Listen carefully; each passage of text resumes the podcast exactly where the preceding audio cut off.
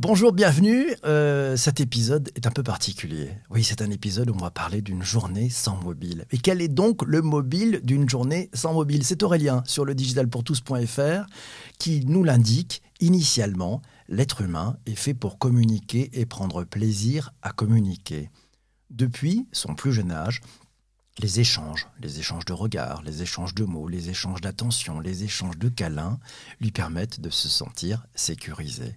C'est en grande partie grâce à ces échanges qu'on peut s'attacher aux figures importantes de notre vie et se construire de façon équilibrée. Initialement, l'être humain est aussi très fort pour se développer, pour veiller à sa survie et améliorer sa qualité de vie.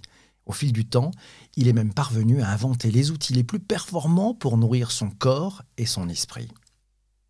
Il s'est créé un mode de vie qui vise plus de confort et de plaisir en tout genre. Initialement, le téléphone portable est un outil génial pour échanger, communiquer, développer des relations et les entretenir. Et lui aussi, il s'est bien développé avec le temps. En allure, on se souvient toutes et tous du look de son tout premier portable, non? Euh, Il a aussi développé, il s'est développé en nombre d'applications. Rien qu'en 2019, nous signale Aurélien, les utilisateurs de smartphones ont téléchargé 204 milliards d'applications. Et puis, il s'est bien développé en prix également, toujours plus cher, mais aussi toujours plus de fonctionnalités et de variété, bref, toujours plus de confort et de plaisir en tout genre. Et puisque l'être humain est particulièrement sensible à l'échange et au plaisir que ça lui procure, le téléphone portable a très vite retenu toute son attention. On a rapidement compris qu'on s'était inventé une source presque infinie de divertissement, de partage, de récompense, de plaisir en tout genre, et c'est tellement facile d'accès. Aujourd'hui, en 2021, on est nombreux à dire qu'il occupe une place très importante dans nos vies, parfois d'ailleurs trop importante et même plus que celle de nos meilleurs amis ou de nos amours. On regarde le temps qu'on y passe et on s'affole, on compare, on se dit suis-je bien normal? On suit les conseils des magazines, on supprime les notifications, on s'essaye à la méditation, on redécouvre la lecture, l'écriture ou la peinture, mais c'est rarement suffisant. Le téléphone accapare souvent notre esprit, bien plus qu'on en a vraiment besoin, au fond. À tel point, nous signale Aurélien que depuis quelques années, il existe même une journée mondiale sans téléphone portable. Mais quel est donc son objectif? Quel est son mobile? À cette journée sans mobile S'agit-il simplement de se tester, d'essayer de passer une journée entière sans son smartphone, de jouer à son privé, juste pour voir? Quitte à ce que cette expérience nous renvoie à la figure que c'est trop dur et qu'on est trop faible pour y résister, ne serait-ce qu'une journée. Non. Il semble que cette journée mondiale sans téléphone portable est surtout l'opportunité de remettre le téléphone au cœur, ouais, en place, à sa juste place dans nos vies en réalité.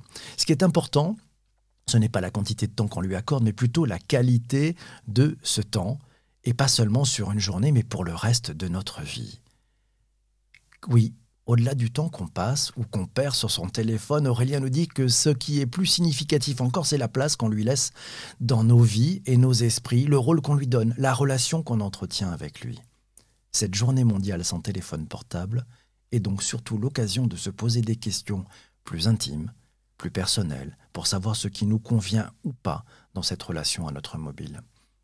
C'est aussi l'occasion de se demander quelle est notre part de responsabilité dans les comportements excessifs, voire addictifs, qu'on observe avec les smartphones. Qu'est-ce que ça dit de nous en tant qu'être humain et qu'est-ce qu'on peut en retirer d'un point de vue collectif et individuel? Cette journée mondiale sans téléphone portable est l'opportunité non pas de tout arrêter, ni de culpabiliser, mais de se responsabiliser et se questionner. Et Aurélien finit son billet, disponible sur le digitalpourtous.fr. Je te conseille, tu auras les liens dans le note de bas d'épisode.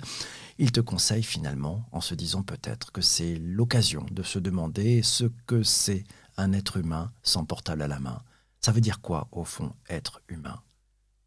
Toi qui as écouté ce podcast jusqu'ici sur les principales plateformes de balade de diffusion, je te remercie. On te souhaite un bon week-end. N'hésite pas à t'abonner. Et si tu veux voir la suite de la conversation, elle est en direct en ce moment même. Elle est sur YouTube, sur Twitter et sur Twitch. À très très vite.